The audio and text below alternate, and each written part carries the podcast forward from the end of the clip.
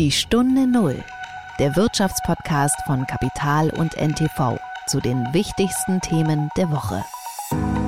Wir haben in Deutschland eine Finanzierungslücke im Venture Capital Bereich. Wir sind in Deutschland äh, seit Jahrzehnten vollständig unterbelichtet. Das zeigt, dass das Potenzial ja in Deutschland da ist. Äh, selbst in schönen Allgäu finden Sie disruptive Unternehmen, die die Märkte äh, verändern können, die die Märkte aufrollen können. Der deutsche Ingenieur, der geht erst in den Markt, wenn er eine 150-prozentige Lösung hat. Der Amerikaner, der geht mit seinem 60-prozentigen äh, Mock-up in den Markt und verkündet, das ist die große Lösung und arbeitet und bessert dann permanent nach. Und das amerikanische Startup ist ein Weltmeister im Marketing, Vertrieb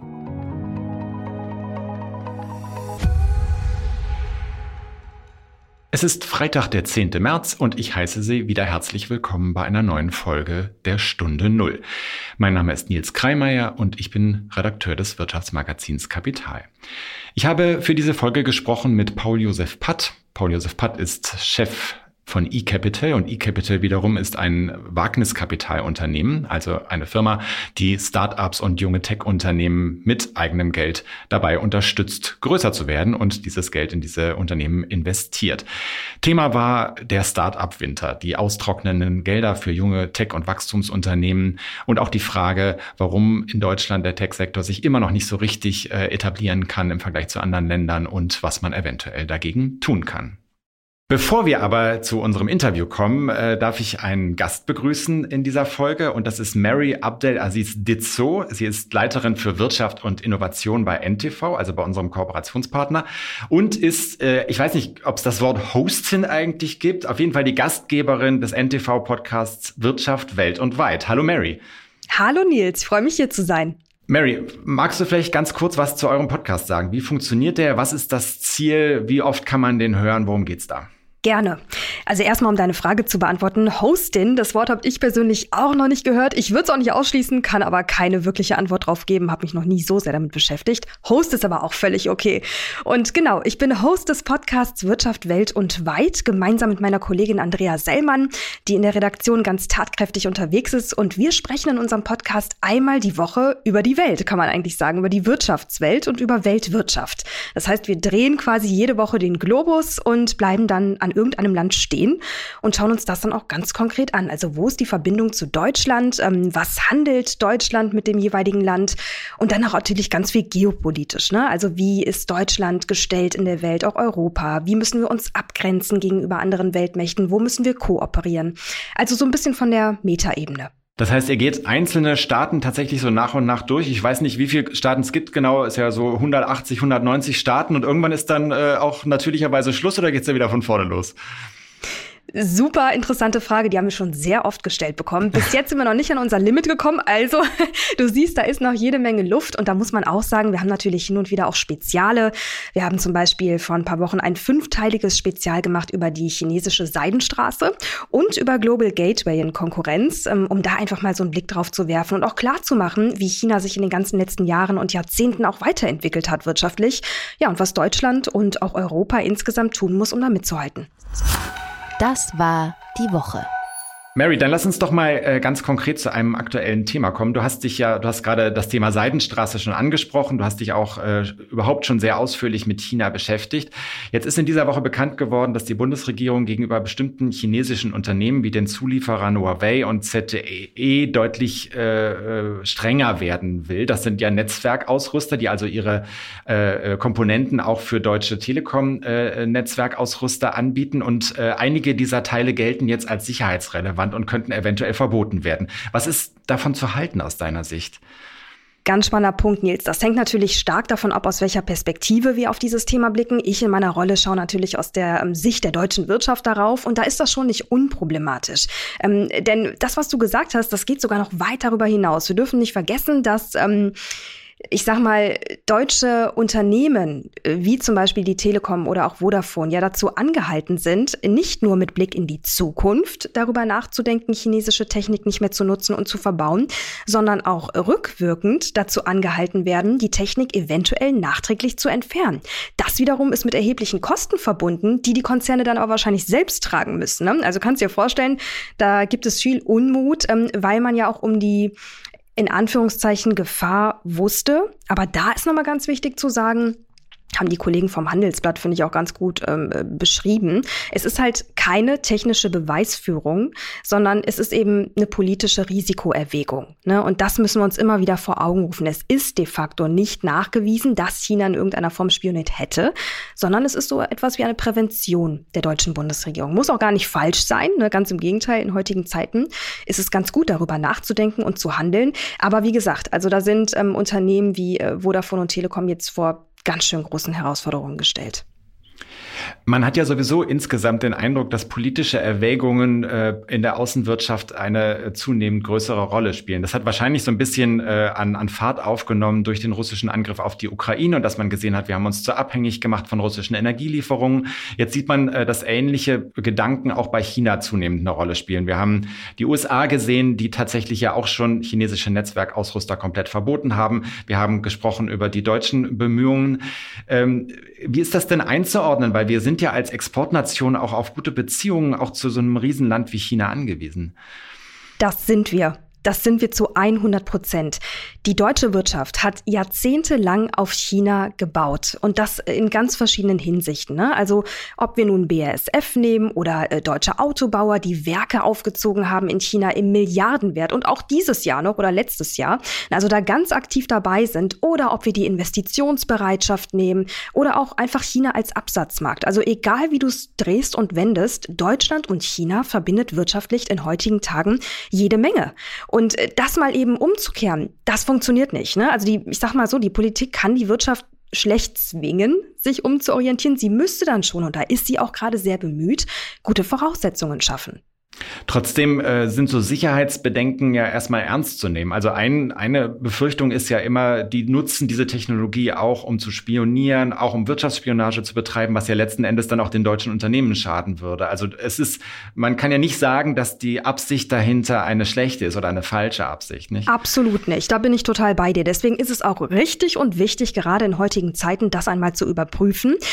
Aber mit dem muss ja einhergehen, dass der deutschen Wirtschaft eine Alternative geboten wird. Weil was passiert denn sonst? Schau mal, im Moment, das ist meine Sicht der Dinge, wenn ich das alles beobachte jeden Tag, ähm, läuft die deutsche Wirtschaft mehr oder weniger gegen eine Wand. Ne? Also, weil, wenn wir das mal sehen, allein schon die neuesten Studien vom Institut der deutschen Wirtschaft zeigen, wir waren noch nie so abhängig von China wie in heutigen Tagen. Ähm, ich habe mir hier ein, zwei Infos auch mitgebracht ähm, zum Thema Handelsdefizit. Ne? Also, wir importieren wesentlich mehr, als wir exportieren. Und diese Summe, diese Differenz, ne, wenn wir darauf mal eingehen, da sagt das Deutsche Institut für Wirtschaft, oder das Institut der deutschen Wirtschaft so rum. Im vergangenen Jahr, also 2022, sei das Handelsdefizit mit der Volksrepublik auf mehr als 84 Milliarden Euro angewachsen. Ja, und das hat sich damit im Jahr oder im Vorjahresvergleich mehr als verdoppelt. Also, äh, long story short, wir sehen keinen Rückgang dieser Beziehungen. Es wird weiter investiert, es wird weiter gehandelt. Und solange die Politik keine Alternativen schafft, kann man auch von der deutschen Wirtschaft nicht erwarten, dass das einfach radikal unterbrochen wird, denn das hätte wiederum ganz andere Folgen für die deutsche Wirtschaft.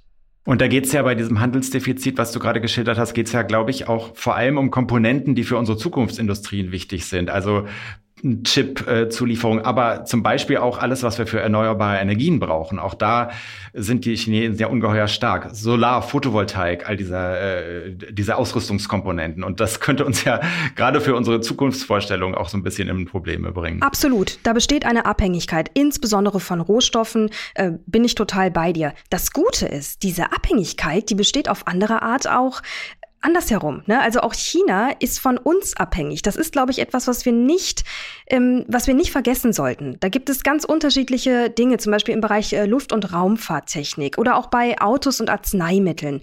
Das sind alles Dinge, die wir nach ähm, China exportieren und wo China auf den Westen, nicht allein auf Deutschland, aber schon auf den Westen insgesamt angewiesen ist. Und eine weitere Zahl vom Institut der deutschen Wirtschaft Köln, die ich da spannend fand, ähm, drei Viertel der chinesischen Produktionsmaschinen für Chips Chips und Halbleiter kommen aus dem Westen. Also damit will ich nur sagen, das basiert dann oder beruht dann schon auf Gegenseitigkeit. Und das ist ja gut für uns. Ich glaube, da dürfen wir uns auch nicht irgendwie äh, kleiner machen, als wir sind. Da dürfen wir ruhig selbstbewusst sein. Ein sehr interessantes Thema, mit dem wir uns ja auch immer wieder beschäftigen und wahrscheinlich auch noch in einer der kommenden Folgen nochmal genauer darauf eingehen werden. Mary, ganz herzlichen Dank, dass du heute da gewesen bist. Äh, und äh, ich kann unsere Zuhörerinnen und Zuhörer nur aufrufen, auch mal reinzuhören in dem Podcast Wirtschaft Welt und Weit. Was ist das nächste Thema bei euch? Worum geht's?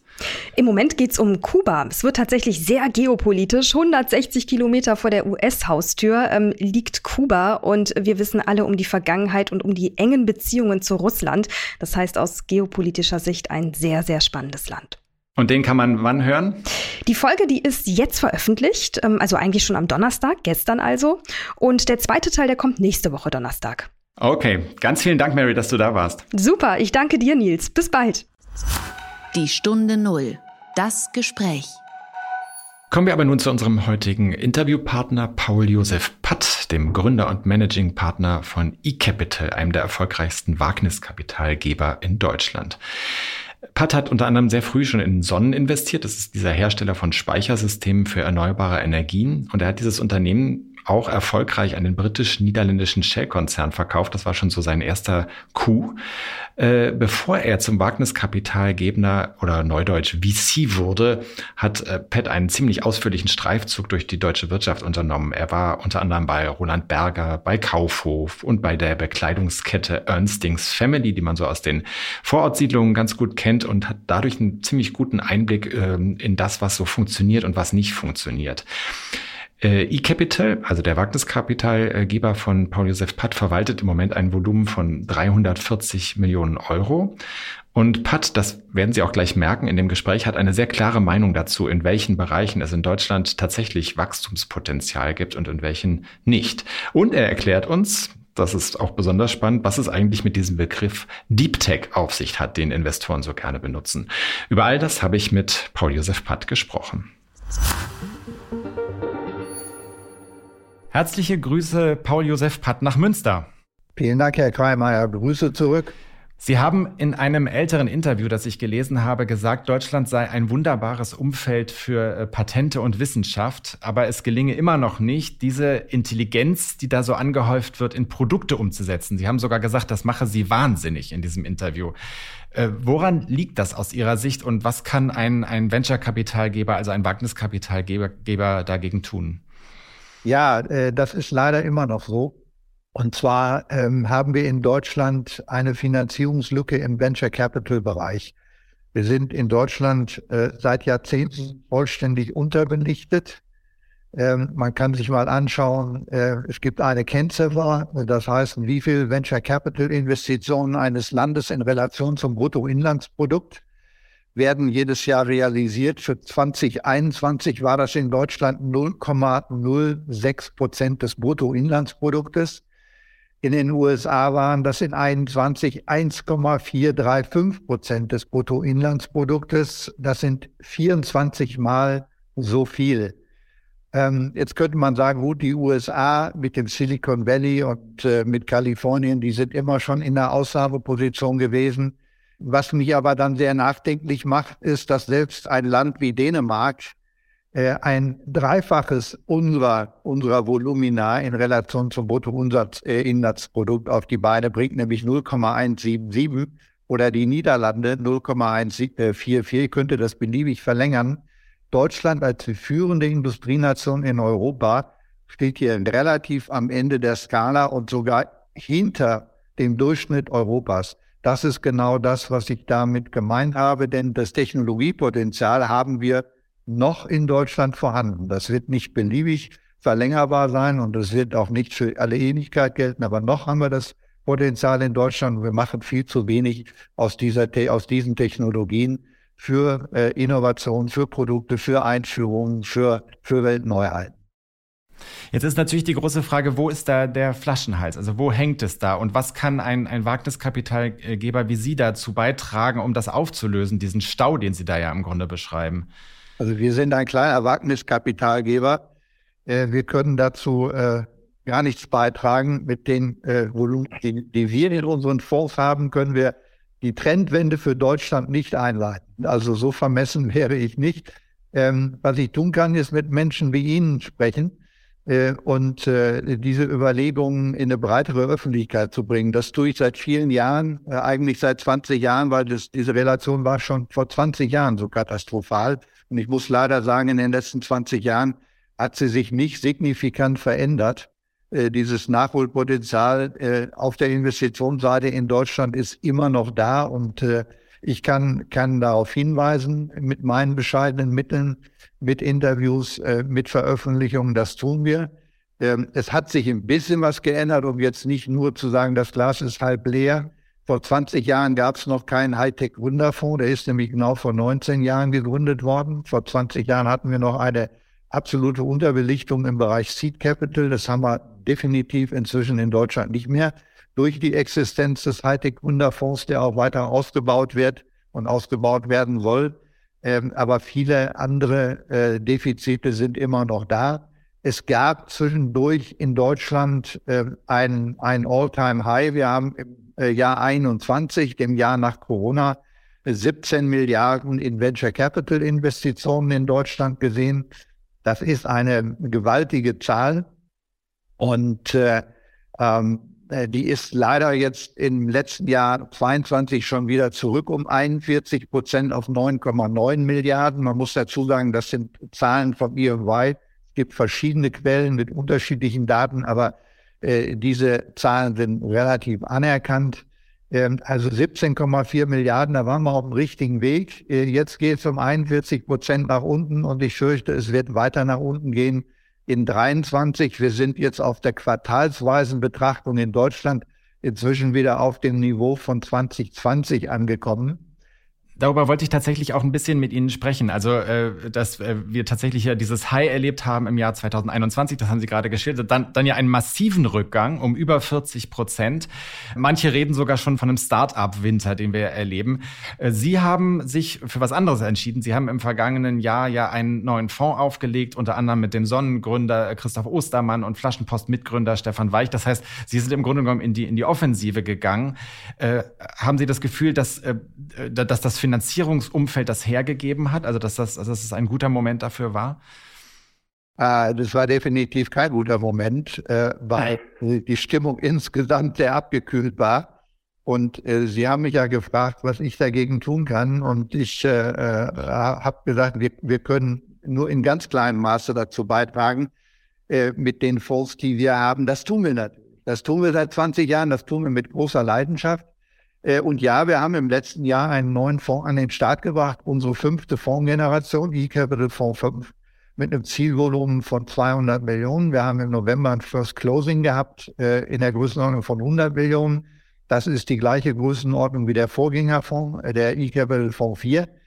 Also wir sind da auf dem Weg, ähm, weil wir uns nicht beirren lassen, weil wir die Potenziale sehen weil wir äh, die Technologie sehen, weil wir exzellente Gründerteams in Deutschland sehen. Und auch das ist etwas, was sich in den letzten 20 Jahren positiv und zwar sehr positiv verändert hat. Wir sehen viel stärkere Teams als vor 20 Jahren. Wir sehen eine stärkere Start-up-Kultur ähm, äh, als äh, vor 10 oder 20 Jahren. Äh, auch wenn wir da noch hinterherhinken im europäischen äh, und internationalen Vergleich. Aber da hat sich sehr viel in den Ökosystemen entwickelt, an den Universitäten hat sich sehr viel entwickelt äh, an der Stelle äh, äh, möchte ich immer wieder darauf hinweisen, was die Unternehmertum in München auf die Beine gestellt hat.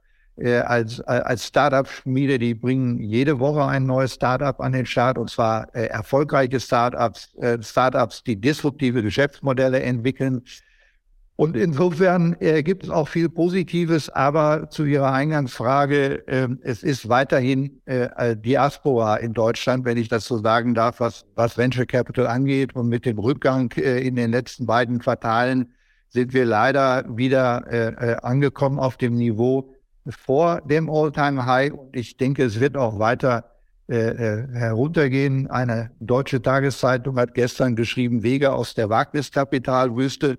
Also ich bin nicht der Einzige, der diese Situation so äh, wahrnimmt, wie ich sie gerade beschrieben Ähm, wie ist das denn zu erklären aus Ihrer Sicht? Also Sie sagen, auf, einer, auf der einen Seite ist das Umfeld eigentlich besser geworden, es gibt bessere Teams, es gibt vielleicht sogar auch bessere Ideen, kon konkretere Ideen. Auf der anderen Seite äh, trocknet äh, das Geld schon wieder aus. Also was ist der Grund aus Ihrer Sicht dafür?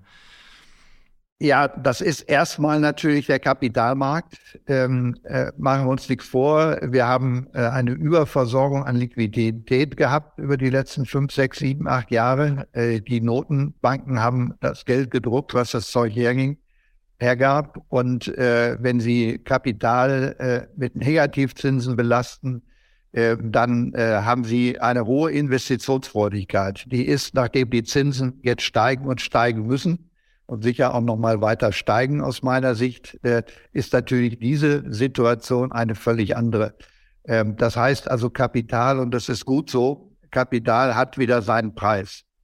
Und ähm, Deswegen äh, sind natürlich äh, einige Investoren, die gerade in der in den All-Time-High-Zeiten in den Markt hereingegangen sind, nicht mehr im Markt und dieses Kapital fehlt schon mal per se.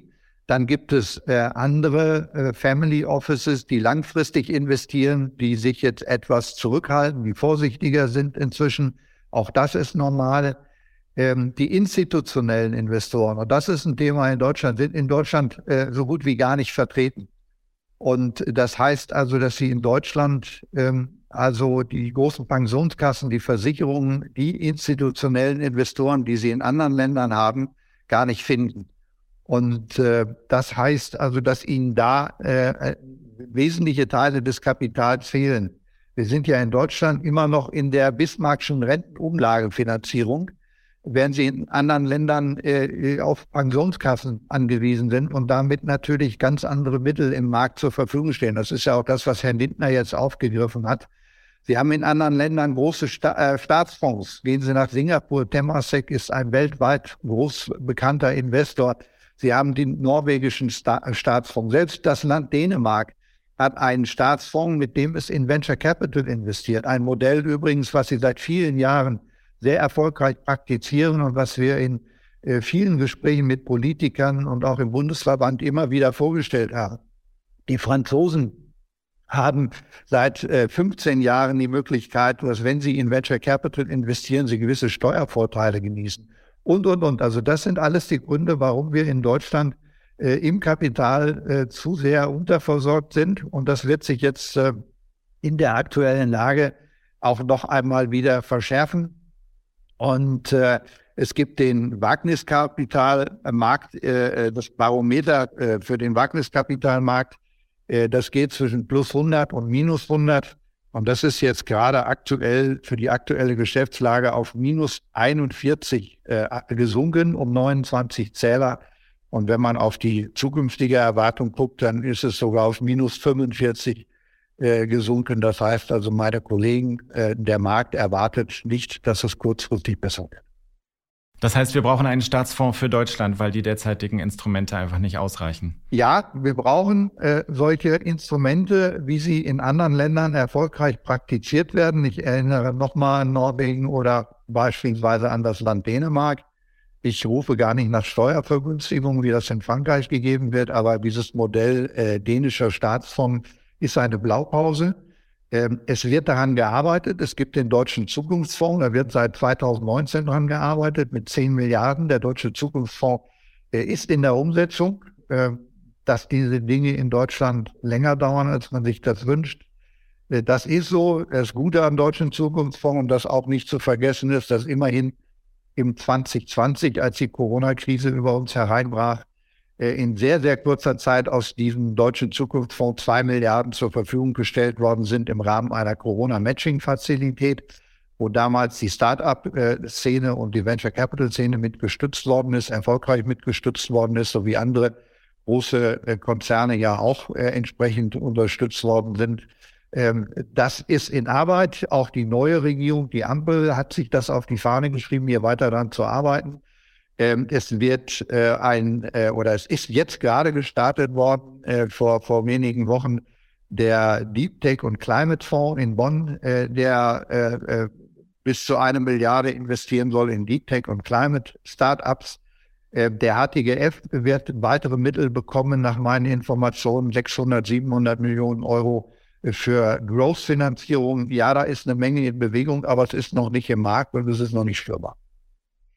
Jetzt haben Sie gerade selbst gesagt, äh, Kapital hat wieder seinen Preis und das ist auch gut so. Ähm, man kann ja auch sagen, wenn weniger Geld zur Verfügung steht, dann besteht die Chance, dass es vielleicht auch besser zugeordnet wird, also besser eine bessere Allokation stattfindet und äh, einfach nicht mehr Modelle gefördert werden oder finanziert werden, die vielleicht äh, von vornherein eh keine großen Chancen haben.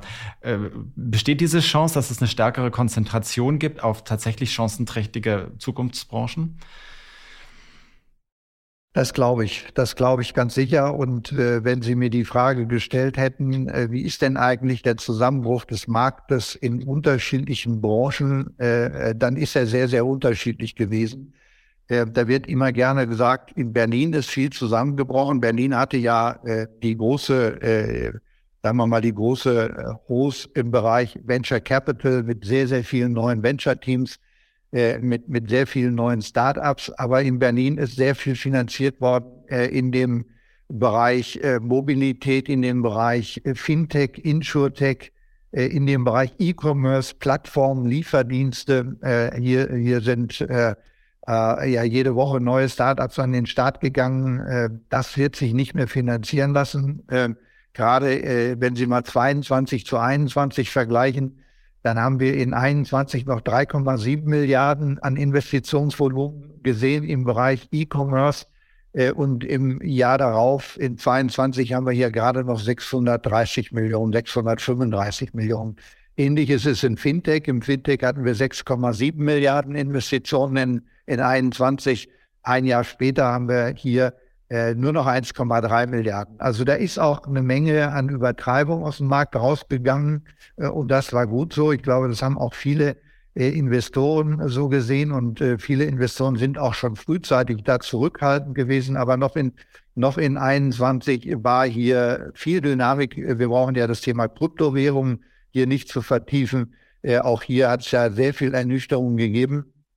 Und äh, wo es sich jetzt konzentrieren wird, um auf Ihre Frage äh, direkt einzugehen, ist äh, auf jeden Fall das Thema Energiewende, das Thema äh, Climate Change. Äh, ich meine, das ist nur ein Thema, was uns alle ja nun jeden Tag deutlicher wird, dass es ernst ist und dass es nicht irgendeine Befürchtung äh, in ferner Zukunft ist. Und äh, da sehen Sie jetzt auch schon, äh, dass hier die Investitionen zugenommen haben, äh, gerade in, in dem Bereich äh, Energie. Äh, haben wir in, äh, äh, im letzten Jahr eine Milliarde an Investitionen gesehen äh, im Venture-Bereich. Im Bereich PropTech nehmen die Investitionen zu. Im Bereich Hardware nehmen die Investitionen zu. Das heißt also, wir sehen ja auch tolle, große Finanzierungsrunden weiterhin, obwohl die Wagniskapitalsituation sich in Deutschland sehr ernüchtert hat, ähm, sehen wir große Finanzierungsrunden.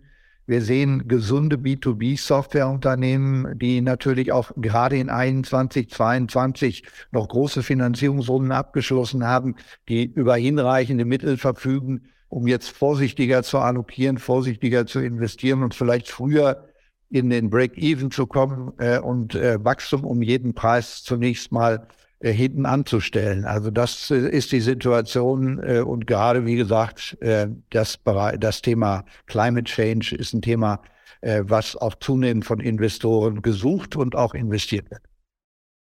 Ähm, Cleantech hatten Sie angesprochen, da sind Sie ja durchaus auch äh, stark investiert und das, äh, wir haben auch mit einigen äh, Unternehmen bereits hier in diesem Podcast gesprochen, in denen Sie auch drin sind. Ähm, wie, wie sieht es denn da aus? Wird sich nicht auch da die Spreu vom Weizen so ein bisschen trennen? Weil äh, es gibt alle, alle Unternehmen, die in diesem Bereich äh, aktiv sind, haben ja auch das äh, Problem von Kapazitätsgrenzen, in die sie im Moment stoßen. Das ist ja ein, ein Riesenthema, gerade in der ganzen Cleantech-Branche. Ja, ich meine, generell äh, ist das ja das Venture Capital Prinzip, dass sich die Spreu vom Weizen trennt. Und generell investieren wir ja, wenn wir in ein neues Portfolio mit einem neuen Fonds investieren, das heißt in 15 bis 20 Unternehmen investieren. Und so machen das alle Kollegen weltweit auch äh, in ein Portfolio, von dem wir ausgehen, dass am Ende des Tages äh, die Hälfte nicht durchkommt. Und das ist die Spreu und die andere Hälfte ist der Weizen. Und aus dem Weizen gibt es dann hoffentlich äh, bei 15, 20 Unternehmen zwei, drei Superstars, die durch die Decke gehen.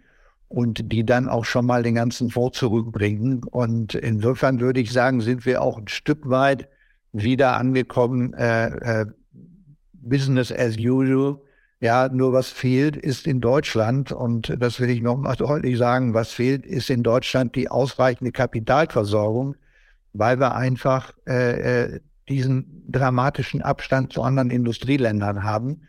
Ähm, und ich beschwere mich nicht darüber, dass jetzt äh, äh, der Pizzalieferdienst in Berlin äh, wahrscheinlich keine neue Finanzierungsrunde bekommt und weitere Lieferdienste äh, dort nicht finanziert werden in der, im heutigen Kapitalmarktumfeld.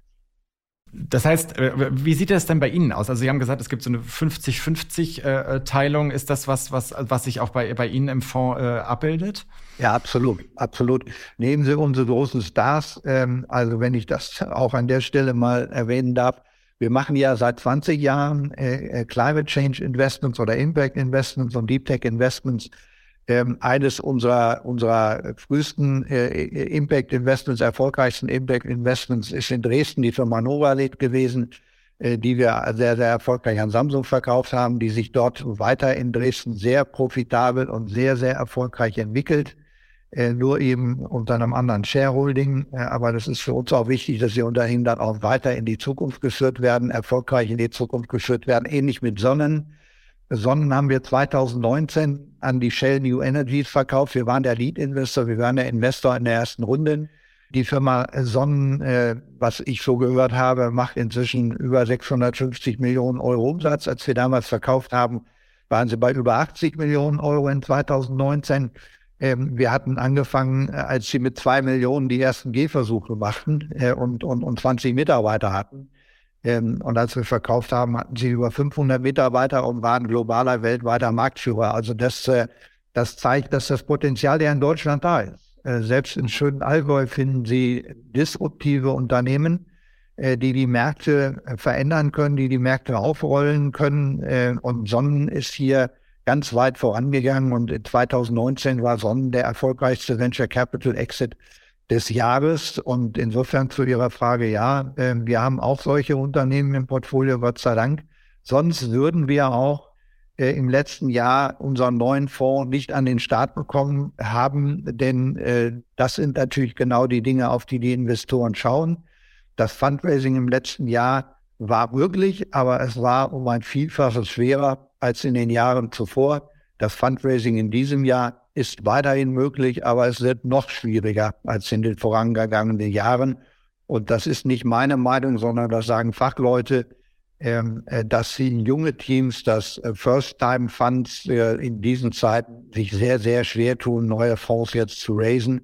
Da sind ja viele neue Fonds in den vergangenen fünf Jahren entstanden. Das, glaube ich, wird jetzt auf absehbare Zeit nicht mehr sichtbar sein. Äh, was jetzt noch zu raisen ist, das sind äh, die Fonds von erfahrenen Venture Capital Investoren, die ein auf Deutsch gesagt Track Record vorweisen können, die erfolgreiche Unternehmen im Portfolio haben. Äh, und da wird es auch weiterhin Geld geben, aber es wird schwieriger sein, eben die Ziele zu erreichen, die man sich gesteckt hat. Also Sonnen, das ist sozusagen, wenn man so will, die Sonnenseite dessen, was, was Sie gehabt haben. Wie sieht es denn auf der Schattenseite aus? Naja, auf der Schattenseite sieht so aus, äh, das ganz offen zu sagen, dass wir im letzten Jahr zum ersten Mal auch wieder zwei Unternehmen über eine Insolvenz verloren haben, was wir einige Jahre äh, vorher nicht mehr gesehen haben. Aber ich habe es ja auch schon gesagt, das gehört, also bitter wie das ist und so schwer wie das natürlich im Einzelfall ist, das gehört ein Stück weit zum Geschäftsmodell eines Venture Capital Investors dazu. Wir bemühen uns deswegen, Insolvenzen, wenn es eben geht, zu vermeiden äh, um, um, um dann auch für die Unternehmer eventuelle Belastungen zu vermeiden. Meistens gelingt uns das, äh, aber im letzten Jahr äh, sind die Räume schon enger geworden. Und da ist man dann schon als Venture Capitalist ziemlich gefordert, wenn man sein Bestandsportfolio durch diesen harten Winter bringen will. Daran arbeiten wir auch sehr, sehr intensiv. Wir haben ein sehr ausgewogenes Portfolio. Wir haben aktuell 35 oder 36 Unternehmen im Portfolio. Äh, von denen noch nicht alle an der Wache vorbei sind. Ähm, aber äh, viele haben wir äh, mit sehr nennenswerten neuen Anschlussfinanzierungen weiter abgesichert. Bei anderen sind wir bereits im Break-Even oder der Break-Even ist unmittelbar in Dicht. Also insofern, wenn man schon mal ein paar solcher Krisen hinter sich gebracht hat, dann kann man auch relativ gut mit solchen Situationen umgehen, wenn auch gleich das, was wir in 22 gesehen haben, auch wir alle noch nie in dieser Form und in dieser Dramatik gesehen haben. Ähm, Sie haben, was Ihr Portfolio angeht, äh, zwei Schlagwörter benutzt. Das eine ist äh, Impact Investment Cleantech. Das ist relativ nachvollziehbar, was für Unternehmen sich dahinter verbergen. Das zweite ist Deep Tech. Das finde ich äh, persönlich schon etwas schwieriger. Können Sie vielleicht den Hörern und Hörern mal erklären, was das eigentlich bedeutet? Also, was steht für Sie hinter dem Begriff Deep Tech? Das ist ja zunächst mal einfach nur ein Schlagwort, nicht? Ja, das ist absolut ein Schlagwort. Das ist für mich das Schlagwort des Jahres 2021, 2022 weil so viele neue Deep Tech Fonds habe ich in meinem ganzen Leben noch nie gesehen, wie in den letzten Jahren an den Start gegangen sind. Äh, und das ist aber auch gut so. Ich meine, das ist ja genau das, was ich eingangs beschrieben habe, diese totale Unterversorgung mit Kapital, die wir brauchen, um über das Tal des Todes hinwegzukommen. Also was ist das Tal des Todes? Der Venture Capitalist äh, äh, sieht das Tal des Todes zwischen Produkt und erfolgreicher Markteinführung. Ja, in der frühen Phase, wenn Sie äh, eine technologische Entwicklung haben, Sie bauen die ersten Produkte, dann sind Sie in der Seed-Phase. Dann haben Sie Seed-Investoren, das ist zum Beispiel äh, der Hightech-Gründerfonds in Bonn. Oder es sind äh, sehr rührige Privatinvestoren. Die deutsche Biotech-Szene würde es nicht geben, wenn nicht einige sehr verantwortliche und sehr engagierte große deutsche Privatinvestoren mit ganz tiefen Taschen in den letzten 20 Jahren sehr leidenschaftlich weiter in Biotech in Deutschland investiert hätten, dann hätten wir eine BioNTech nicht gehabt, dann hätten wir ein, ein so schnelles Mittel äh, gegen Corona nicht gehabt. Äh, und deswegen kann man das nicht oft genug herausstellen und man kann das auch nicht oft genug in der breiten Öffentlichkeit verankern. Das, was hier passiert, ist etwas sehr, sehr Positives. Es werden Arbeitsplätze geschaffen, es werden neue Technologien entwickelt, die in die Märkte gebracht werden. Und jetzt zurück zum Tal des Todes. Sie haben dann Produkte, die sind marktreif, aber sie müssen dann in den Markt kommen. Und da sind wir äh, Lichtjahre hinter den Amerikanern. Ich sage immer gerne, und das ist auch nicht von mir, sondern das sehen ja andere Fachleute genauso, der deutsche Ingenieur, der geht erst in den Markt, wenn er eine 150-prozentige Lösung hat. Der Amerikaner, der geht mit seinem 60-prozentigen äh, Mock-up in den Markt und verkündet, das ist die große Lösung und arbeitet und bessert dann permanent nach. Und äh, das amerikanische Startup ist ein Weltmeister in Marketing, Vertrieb und so weiter. Wir sehen das ja auch in unseren Unternehmen und bei den, bei den Kräften, die wir aus den USA in unsere Teams reinholen. Und dieses, äh, die, die, diese Lücke, also dieses Tal des Todes zu überbrücken, das braucht Geld. Da brauchen Sie die richtigen Leute, da brauchen Sie Vertriebsleute, da brauchen Sie Marketingleute, da brauchen Sie Führungskräfte im Team, die den deutschen Ingenieuren sagen, jetzt trau dich, ja, und jetzt lass uns die Beta-Version nehmen und lass uns die Beta-Version einführen und wir können dann immer noch mal nachbessern. Und das ist diese Lücke, dieses Tal des Todes zu überbrücken. Und da freue ich mich, dass es da sehr viele neue äh, Deep Tech Fonds gibt. Und zu Ihrer Frage, was ist Deep Tech? Äh, das ist eben anspruchsvolle Produkte, anspruchsvolle Technologie in den Markt zu bringen. Und das ist der Unterschied, verzeihen Sie mir das einfache Beispiel, das ist eben der Unterschied zu einer Plattform oder zu einem Lieferdienst oder zu einem Elektroroller, den Sie überall zur Verfügung stellen. Auch eine gute Sache für die Elektromobilität und zur CO2-Einsparung. Aber die typischen Deep Tech-Unternehmen, die haben Technologien entwickelt, die sind geschützt mit 100, 200, 300 Patenten. Die Firma Novaled ist in jedem Handy, in jedem iPad äh, drin, in jedem äh, OLED-Fernseher ist die Firma Novaled mit ihren Patenten, mit ihren Materialien drin. Ohne die Materialien der Firma Novaled in Dresden könnten gewisse Wirkungsgrade, gewisse Effizienzklassen in den OLED-Bildschirmen nicht erreicht werden, gewisse Farbbrillanzen nicht erreicht werden. Und als wir die Firma Novanet verkauft haben, hatten sie 500 Patente. Als wir investiert haben, hatten sie 40, 50 Patente. Das ist Deep Tech. Ist das ein Beispiel? Also Deep Tech ist etwas, was sich nicht in einem Satz erklären lässt. Entschuldigung, da haben Sie völlig recht. Herr Patt, ganz vielen Dank für das Gespräch. Ich habe äh, gelernt, äh, was im Tal des Todes beim äh, Wagniskapitalgeber äh, passiert. Und äh, ich, ich, bin mir nicht ganz sicher, ob, ob äh, ich da durchgehen wollen würde, aber ich habe Achtung dafür, für die, die es versuchen. Ganz herzlichen Dank für das Gespräch, Herr Patt. Sehr gerne und alles Gute. Liebe Zuhörerinnen und Zuhörer, das war's wieder für heute. Herzlichen Dank für die Aufmerksamkeit und äh, dass Sie dabei gewesen sind. Ich würde mich auch freuen, wenn Sie in der kommenden Woche wieder einschalten und wünsche Ihnen ein schönes Wochenende. Alles Gute und Tschüss. Die Stunde Null, der Wirtschaftspodcast von Kapital und NTV zu den wichtigsten Themen der Woche.